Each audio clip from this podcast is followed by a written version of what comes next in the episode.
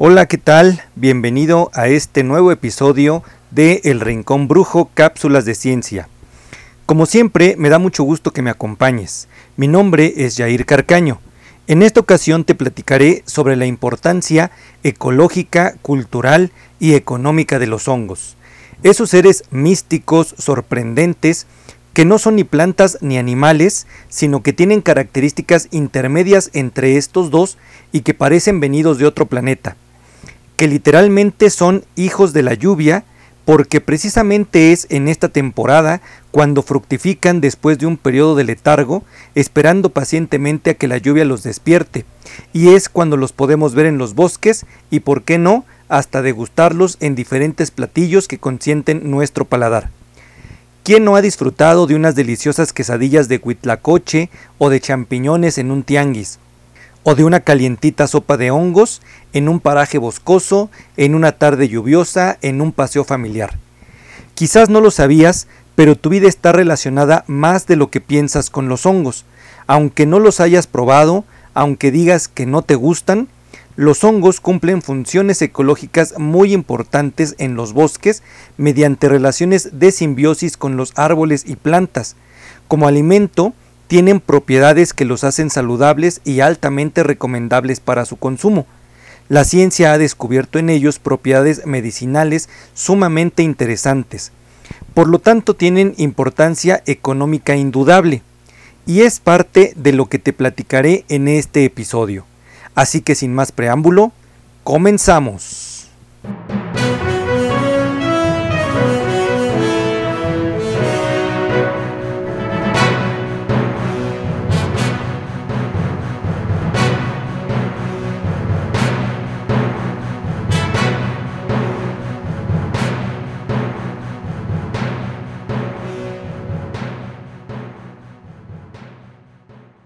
¿Qué son los hongos? Antes que todo, son seres vivos porque cumplen con las características que distinguen a todo ser vivo. Están formados por células, su estructura es compleja y organizada, reaccionan a los estímulos, sus células realizan homeostasis, tienen ciclos de vida donde nacen, crecen, se reproducen con organismos de su misma especie y mueren, han desarrollado diversas adaptaciones a lo largo de miles de años. Debido a que los hongos tienen características distintas a las plantas y algunas otras parecidas a los animales, pertenecen al reino fungi. Sus células son eucariontas como las de los animales y las plantas. Esto significa que el material genético, ADN, está protegido dentro de un núcleo. Incluso muchos son multinucleados. Se reproducen tanto sexual como asexualmente por esporas microscópicas que son llevadas por el viento o por diversos organismos para colonizar y crecer en nuevos territorios. Los hongos no contienen clorofila y por lo tanto no pueden producir su propio alimento como lo hacen las plantas. Son organismos heterótrofos como tú, como yo y como el resto de los animales. Esto significa que necesitan alimentarse de otro ser vivo y lo hacen por absorción las células de los hongos están cubiertas por una pared celular como las células de las plantas, pero a diferencia de estas, la pared celular es de quitina y no de celulosa. Esta molécula, quitina, es también la que está presente en el exoesqueleto de los artrópodos. Los hongos son omnipresentes y cosmopolitas, están prácticamente en todo el mundo en todo momento y poseen un amplio rango de hábitats que incluyen ambientes extremos como los desiertos o áreas de extrema salinidad, donde otros seres vivos no podrían vivir. Se han descrito unas 100.000 especies, aunque se estima una diversidad total de 1.5 a 2.5 millones de especies. La mayor parte de los hongos son saprófitos. Esto significa que descomponen la materia muerta y juegan por lo tanto un papel de vital importancia en el mantenimiento de los ecosistemas, reciclando la materia orgánica que luego podrá ser utilizada por los vegetales. Por otro lado, hay varios miles de especies que parasitan a las plantas. De hecho, los hongos son los fitopatógenos por excelencia. En comparación, solo unas 50 especies provocan enfermedades, que conocemos como micosis en seres humanos, Otros hongos viven en simbiosis mutualistas como los líquenes, que hacen simbiosis con algas, y las micorrizas, que realizan la simbiosis con las raíces de los árboles, y estas son muy imprescindibles para la supervivencia de las plantas en ecosistemas naturales. A pesar de esta abundancia, se constata que existe una reducción en el número y cantidad de muchas especies fúngicas, Bastantes se habrán extinguido por culpa de la acción humana e incontables están en peligro, una muestra más del constante deterioro al que la biosfera se ve sometida. La situación es preocupante, dejando a un lado los aspectos morales o conservacionistas del asunto y ciñéndonos a lo práctico, cuántas fuentes de antibióticos y otras sustancias potencialmente útiles estamos dejando morir. Nuestro futuro, mal que nos pese, está ligado al de los demás organismos que comparten el planeta Tierra.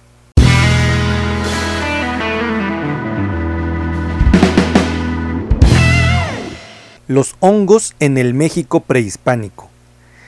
Tanto en las culturas antiguas como contemporáneas de América se han utilizado plantas, hongos o animales para diversos rituales ceremoniales y como medio de comunicación entre el ser humano y lo sobrenatural, es decir, para la búsqueda de Dios dentro de uno mismo mediante estados de trance. Esta búsqueda fue la actividad principal de los chamanes de las sociedades primitivas, a través del trance o del éxtasis se convertían en intermediarios entre el reino humano y el sobrenatural. El chamán era capaz de comunicarse con los muertos, los dioses y los demonios o espíritus de la naturaleza. Para facilitar este proceso de comunicación, los chamanes utilizaron diversas sustancias psicotrópicas. En la actualidad, estas se clasifican de acuerdo a los efectos que provocan en la mente, psicotónicas, las que producen excitación mental, psicolépticas, las que disminuyen la tensión mental y provocan somnolencia, y psicodélicas, las que producen iluminación. El estado mental llamado iluminación se caracteriza por alucinaciones de colores vivos, pérdida del sentido del tiempo y del espacio, sensación de éxtasis, paz interior, amor fraternal y universal, tendencia a la introspección, sensación de recuperar la memoria del pasado, un sentimiento de íntima unión con la naturaleza y un sentido de pertenencia al cosmos. Los chamanes mayas utilizaron una amplia parafernalia vegetal y sustancias enteogénicas para curar enfermedades de tipo psicosomático. Su farmacopea incluye hongos alucinógenos como el amanita muscaria y varias especies del género psilocibe, la flor de loto blanca, ninfea ampla, conocida también como lirio de agua o nenúfar, y el tabaco, nicotina rústica. El hongo psilocibe contiene sustancias como la psilocina y el amanita muscaria contiene muscarina y ácido iboténico. Todas estas sustancias provocan efectos psicoactivos intensos. Los indios huicholes del occidente de México usan ampliamente el peyote que contiene mescalina, poderosa sustancia psicoactiva. En los códices mayas, los hongos pueden aparecer en escenas que representan sacrificios humanos. Algunos investigadores han identificado hongos alucinógenos en Teotihuacán asociados al ololiuqui o quiebra cajete blanco, turbina corimbosa. Los aztecas llamaban a los hongos alucinógenos Teonanácatl, lo que significa carne u hongo de los dioses. El Xochipili de Tlalmanalco muestra a la deidad en estado extático, en su cuerpo se ven figuras labradas de hongos alucinógenos y de flores de tabaco, de quiebra, cajete blanco, de cinecuichi y de poyomatli. Según textos aztecas, el Tlalocan estuvo cerca de Tlalmanalco, donde se encontró la escultura de Xochipilli, príncipe y señor de las flores psicodélicas. Los aztecas tuvieron otra deidad llamada Pilcintli, Pilcintecutli o Teopilzin, una especie de manifestación de Xochipilli. Todos sus nombres significan niño Dios, es el patrón de la gentecita o niños santos, ambos nombres cariñosos para los hongos alucinógenos. En ciertas regiones de Oaxaca, desde épocas prehispánicas a los hongos alucinógenos del género psilocibe se les ha llamado teonanácatl, y es que muchas de las etnias de México que consumen estos hongos, como son los nahuas, mixtecos, mijes, mazatecos y zapotecos, entre otros, le atribuyen propiedades anticancerígenas y antibióticas. Por ejemplo, en la Sierra de Oaxaca, en Huautla de Jiménez, vivió una de las más conocidas curanderas que utilizó diversas plantas y hongos alucinógenos, María Sabina Magdalena García, quien realizaba rituales mazatecos con fines curativos que hacía que quienes la visitaban trascendieran a otros mundos e incluso pudieran acercarse a sus dioses. El culto a los hongos se percibe en códices y arte indígena, en el que se muestran efectos específicos de los hongos, como diferencias importantes de tamaño entre las figuras humanas y su entorno, que podrían referirse a la acción neurotrópica de los hongos alucinógenos, que provoca que todo se vea mucho más grande. Incluso se encuentran imágenes de personas consumiendo hongos en el códice magliavesiano que retrata la vida en la antigua Tenochtitlan.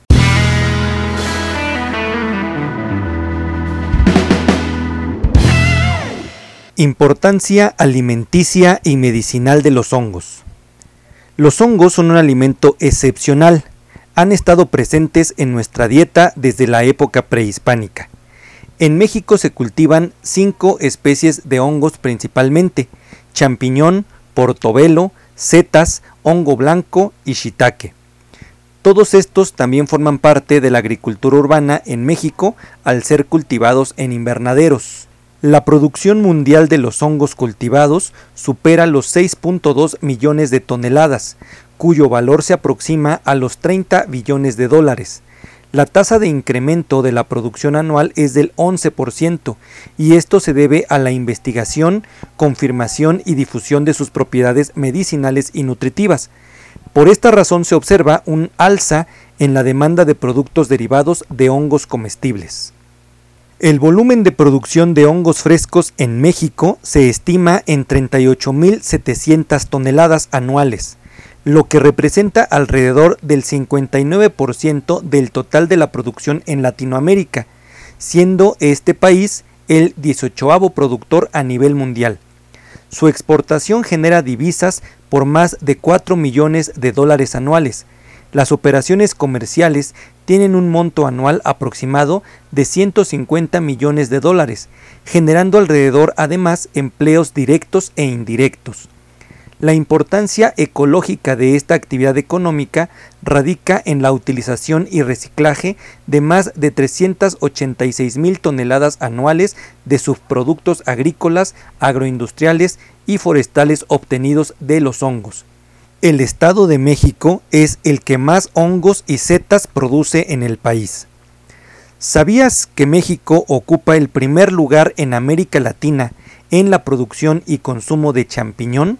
Según datos de la página de internet de la Zagarpa. En algunos países y particularmente en México existe una mala cultura de consumo de alimentos sanos.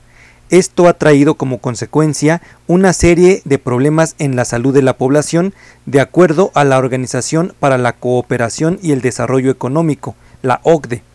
De 30 países, México ocupa el segundo lugar en obesidad y diabetes. El 55% de los mexicanos son obesos. Cuando en 1965 la diabetes en el país era la causa de muerte número 35, ahora ocupa el primer lugar. El origen de estas dos problemáticas es principalmente genético, pero el régimen alimenticio juega un papel muy importante. En la actualidad, cada mexicano consume casi 300 litros de refrescos anualmente, es decir, casi un litro diario, además de 3 kilogramos de alimentos chatarra. En 1922, 1.5% del total de las muertes en México correspondieron a enfermedades crónico-degenerativas. Para 1992 este porcentaje fue de 53%. Hoy en día estas enfermedades son consideradas el mayor problema de salud pública. En personas mayores de 65 años, el porcentaje de muertes debidas a la diabetes, enfermedades vasculares, renales y cáncer también está incrementándose. Este factor también va en relación al aumento de la población. Evitar la vida sedentaria, ejercitar el cuerpo y el consumo de alimentos sanos ayudará en gran medida a contrarrestar esta problemática. Aparte de los alimentos de uso común con propiedades importantes, existen otros como los hongos comestibles cultivados. Se conoce poco de su gran potencial como alimento funcional con propiedades nutricionales y medicinales que promueven la salud. Estas propiedades son únicas y diferentes a las aportadas por otros alimentos ampliamente consumidos. De acuerdo a la International Society for Mushroom Science de Inglaterra, en el mundo se consumen alrededor de 25 millones de toneladas de hongos de 30 especies diferentes. Estas cifras tienden a elevarse por el constante aumento en la población y consumo, así como por el mayor conocimiento de las propiedades alimenticias y medicinales de los hongos. Los hongos se cultivan desde hace muchos años. El primero fue la oreja de ratón, Auricularia sp, después el shiitake japonés Lentinula edodes, el champiñón Agaricus bisporus y las setas Pleurotus sp.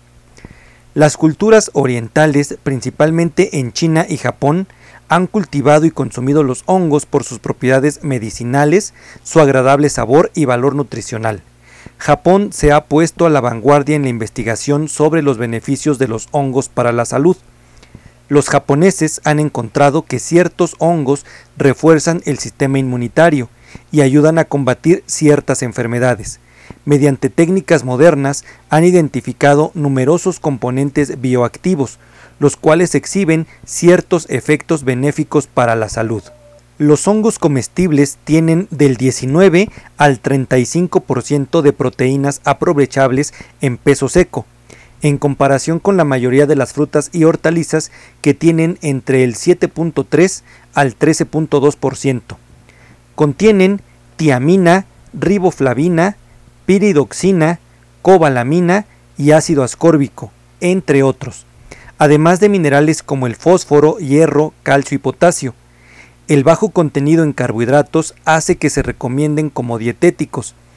Tienen alto contenido de ácido glutámico, un aminoácido que entre otras funciones inmunitarias ayuda a combatir las infecciones. Otros alimentos de consumo común contienen concentraciones de proteínas similares o inferiores a los hongos, entre ellos la leche que contiene 25.2%, el arroz que contiene 7.3%, el maíz contiene 11.2%, el frijol 24.2%, el aguacate 7.1% y la naranja 5%. Estas propiedades de los hongos los convierten en un alimento de alto valor para ser incluidos en diferentes tipos de dietas. Son bajos en glucosa para la prevención de la diabetes, bajos en purinas para prevenir la gota, bajos en grasas para evitar problemas cardiovasculares, bajos en sodio para prevenir la presión arterial alta, ricos en fibra para evitar el estreñimiento y bajos en calorías para disminuir la obesidad. Si con toda esta información tú aún piensas que los hongos no te gustan o que jamás has comido alguno, te cuento que gracias a la levadura se pueden crear productos que se consumen diariamente entre los humanos, como la cerveza, el pan, el yogur y también los hongos que son recolectados para consumo humano representan una gran ganancia económica para las personas en los pueblos donde estos crecen. Otra de las importancias es su valor en el ámbito de la salud, ya que la penicilina, uno de los antibióticos más usados y recetados en el mundo desde su descubrimiento, es nada menos que un tipo de hongo llamado penicillum, y fue descubierta por Alexander Fleming.